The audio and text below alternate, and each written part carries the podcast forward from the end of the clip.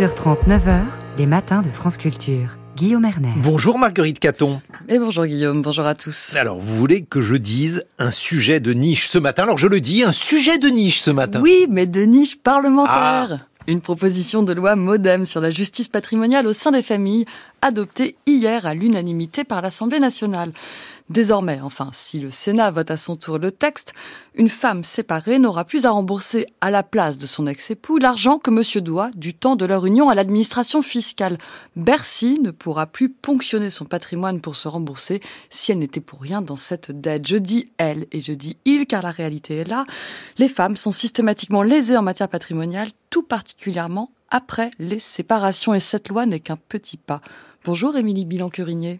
Bonjour.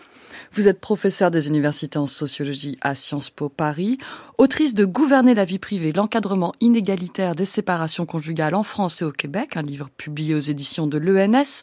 Commençons par parler des couples mariés ou paxés. Laissons de côté un instant la, la question des enfants. Que se doivent financièrement les ex-conjoints ou compagnons l'un à l'autre au moment de la séparation? Quel est l'esprit de la loi? Alors l'esprit de la loi, c'est de donner aux personnes les moyens de choisir si elles se marient ou non, quelle forme va prendre leur vie commune, et aussi de choisir comment il et elles vont se séparer. Néanmoins, vous l'avez suggéré, il y a des différences importantes selon le statut matrimonial au moment de la séparation. Trois régimes différents. Les couples mariés sont ceux dans lesquels la solidarité en particulier économique et financière, et, la plus forte encore que euh, les époux peuvent choisir, par exemple, un régime de séparation des biens qui n'entraînera pas euh, de partage euh, du patrimoine commun au moment du divorce.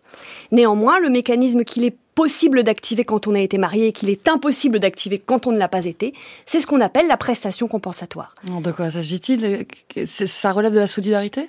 Exactement. C'est une, somme d'argent, un capital en fait, le, plus souvent, qui peut être versé euh, usuellement par l'époux, qui est le plus fortuné, qui en général a bénéficié de, de la vie commune, à l'ex-épouse, au cas où la rupture d'union occasionne une disparité dans la vie commune.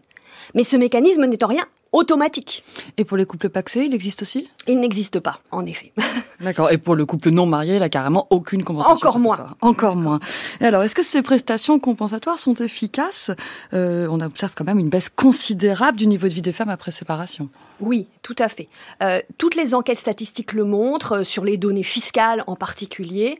La baisse de niveau de vie des femmes séparées est beaucoup plus marquée que celle des hommes séparés, et surtout elle est plus durable. En gros, au bout d'une année, les hommes séparés ont regagné en niveau de vie ce qu'ils avaient pu perdre effectivement dans les mois suivant la séparation, ce qui n'est pas du tout le cas des femmes séparées, en moyenne évidemment, qui encore 5-10 ans après payent les frais euh, de cette séparation. Alors, quelle est la cause principale de cette perte de niveau de vie? C'est sûrement, je pense, vous allez me dire, la, charge des enfants, puisque la question est celle du partage des dépenses euh, liées à leur éducation.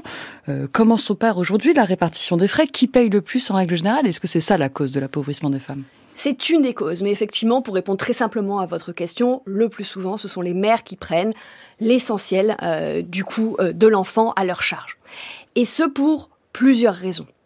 Première raison, dans les trois quarts des cas, euh, ce sont les mères qui ont la charge quotidienne des enfants et qui donc engagent ces dépenses quotidiennes auxquelles on ne pense pas forcément quand on n'a pas les enfants au quotidien, mais qui sont indispensables à leur vie. Renouveler une paire de chaussures, euh, euh, faire un petit cadeau pour récompenser une bonne note à l'école, par exemple. Donc la garde impose la charge financière souvent. Impose la charge financière. Néanmoins, il y a un mécanisme très important dans le Code civil qui doit permettre de partager cette charge financière. C'est ce qu'on appelle la contribution à l'entretien et à l'éducation des enfants dans le langage courant, la pension alimentaire. Par différence avec les mécanismes dont on a parlé plus tôt, la pension alimentaire, est accessible que les parents aient été mariés ou n'aient pas été mariés. Donc là, il y a eu un enjeu d'égalité entre les enfants, quel qu'ait été le statut matrimonial de leurs parents mais, mais, mais. Dans un cas des cas traités par la justice, dans un tiers des cas traités par la justice, aucune pension alimentaire n'est fixée. Ce qui signifie qu'il y a un tiers des mères au moins, qui se débrouillent sans pension alimentaire. Comment on l'explique Alors ça s'explique par deux raisons principales.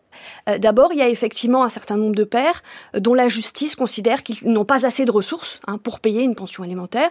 Et à juste titre, par exemple, pour calculer le montant de pension alimentaire, le barème qui est diffusé par le ministère de la Justice prévoit un abattement qui est équivalent au montant du RSA du revenu de solidarité active pour une personne seule, ce qui paraît relativement logique. Mais en fait, on s'aperçoit quand on analyse les pratiques des juges que ceux-ci ont tendance à considérer que le père n'a pas à payer de pension alimentaire, y compris par exemple quand son revenu s'approche du SMIC. Et y compris quand son ex-compagne, la mère de ses enfants, gagne elle aussi quelque chose comme à peu près le SMIC. D'accord? Donc, il y a une certaine tolérance, en fait, des professionnels du droit, des juges, mais aussi des avocates et des avocats, au fait que les pères de classe populaire ne paient pas de pension alimentaire. Charge à la mère, du coup, de faire encore d'autres démarches, puisqu'elle a dû faire déjà une première démarche, qui est de demander la pension alimentaire. Ça n'est en rien automatique, cette pension. Et si elle n'en a pas, alors charge à elle d'aller faire d'autres démarches, cette fois euh, démarches administratives devant les CAF pour tenter euh, de percevoir des prestations sociales. Et dans les familles un peu plus favorisées, est-ce que la pension alimentaire est systématique? Est-ce qu'elle est versée? Et dans quelle mesure les, les, les gardes alternés viennent la, comment dire, la contrecarrer? La résidence alternée, c'est effectivement le deuxième principal motif de non-fixation de la pension alimentaire.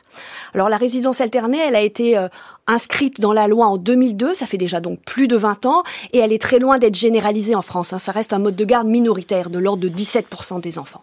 Néanmoins, les couples biactifs, de classe moyenne et supérieure, mais aussi parfois des couples plus populaires dans des territoires où le coût de l'immobilier en particulier reste modéré, se sont appropriés ce mode de garde.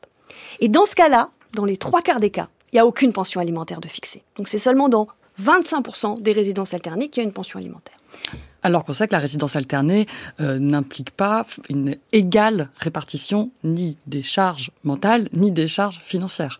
Effectivement, plusieurs études ont montré que quand l'enfant est chez sa mère, une semaine sur deux, typiquement, celle-ci va prendre en charge des coûts, par exemple l'achat de nouvelles chaussures, qui n'auront pas été prises en charge la semaine d'avant par le père. Mais au-delà de cela, euh, l'absence de pension alimentaire pourrait paraître justifiée si les deux parents gagnent exactement la même chose et si effectivement ils se partagent le temps de garde de l'enfant exactement 50-50.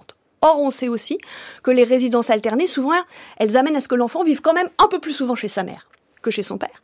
Et par ailleurs, on sait structurellement que les femmes, y compris quand elles sont actives sur le marché du travail, ont structurellement un revenu inférieur au père. Or, cette inégalité de revenus est très très loin d'être compensée puisque le plus souvent il n'y a pas de pension alimentaire. Sauf quand le père le propose, et pour qu'il le propose, il faut en général qu'il ait des revenus vraiment très élevés.